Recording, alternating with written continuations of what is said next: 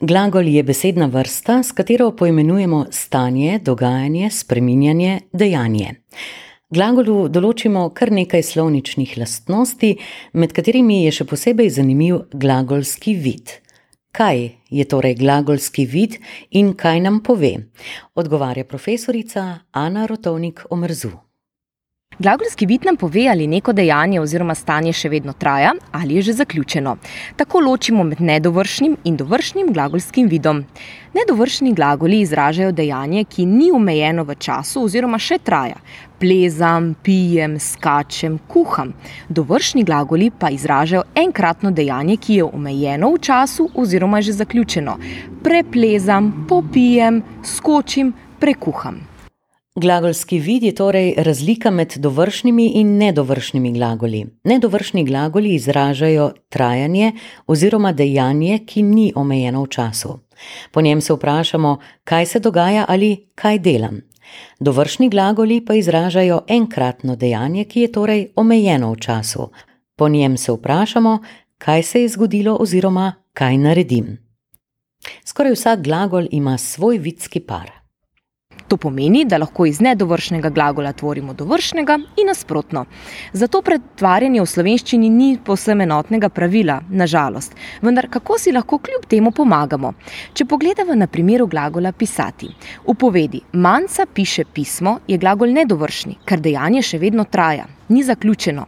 Če pa želimo iz nedovršnega glagola tvoriti dovršni glagol oziroma zaključiti dejanje, mu dodamo predpono. To je obrazilo, ki stoji pred glagolom. Torej, manjca napiše pismo, manjca prepiše pismo.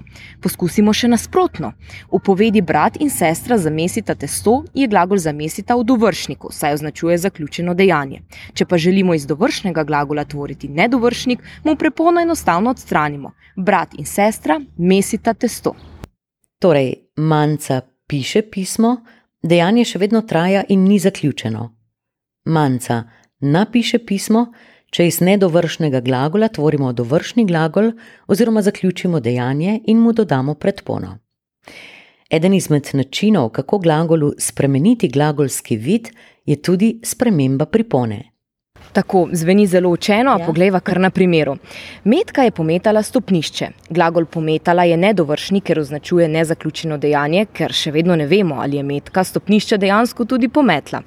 V stavku otroci skočijo na blazino, je glagol skočijo dovršni, saj označuje zaključeno dejanje, če pa ga pretvorimo v nedovršnik, bi stavek tvorili tako: otroci skačejo na blazino. V določenih primerjih pa moramo glagol ob spremembi glagolskega vida spremeniti celotno osnovo. Recimo, mečem kocko, vržem kocko, govorim potiho, rečem potiho, gledam drevesa, vidim drevesa, jemljem igrače, vzamem igrače.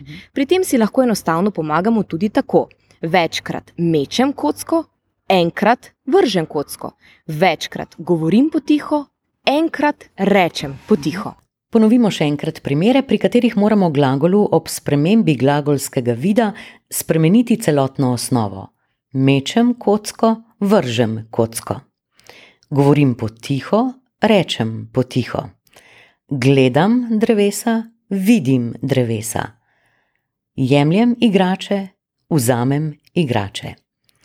Toda pozor, čeprav ima večina glagolov svoj vidski par, poznamo glagole, ki nimajo vidskega para. To pa je tisto pravilo, da ima vsako pravilo v slovenščini tudi več svojih posebnosti. Tako, večina glagolov ima svoj vidski par, poznamo glagole, ki pa nimajo vidskega para. Ti glagoli so dvovidski, ker so lahko dovršni ali nedovršni, njihov glagolski vid pa je odvisen od sobesedila. Poglejva kar na primeru. Glagol telefonirati. Recimo, Vsako jutro telefoniram prijateljici. V tem primeru je glagol telefonirati dovršni, ker se je verjetno najem pogovor po telefonu po določenem času zaključil in se nadaljuje naslednji dan. Če pa isti glagol, torej telefonirati, postavimo v drugo osobe sedilo, recimo Anja že pol ure telefonira, v tem primeru pa je glagol telefonirati nedovršni, saj Anja pogovora še ni zaključila. Kje pa v praksi delamo največ napak pri pretvorbi glagolov iz enega v drug glagolski vid? Največ napak pri pretvorbi glagolov iz enega v drug glagolski vid nastane, če glagolu ob spremembi vida spremenimo tudi čas. Spremembo glagolskega časa ne moremo in tudi ne smemo spremeniti glagolskega vida. Za primer vzamemo glagol kupovati in ga postavimo v sedanji glagolski čas. Enkrat bomo uporabili dovršni, drugič nedovršni glagolski vid. Mama zelenjavo kupi na tržnici, dovršnik in mama zelenjavo kupuje na tržnici, nedovršnik. Zdaj pa ta glagola kupi in kupuje postavimo v preteklik. Mama je zelenjavo kupila na tržnici, zaključeno dejanje, dovršnik, in mama je zelenjavo kupovala na tržnici, nezaključeno dejanje, nedovršnik. Vidimo, da spremembo glagolskega časa ne smemo spremeniti glagolskega vida. V prvem primeru je glagol še vedno dovršni, saj je dejanje zaključeno, v drugem primeru pa je glagol nedovršni, saj dejanje še vedno traja.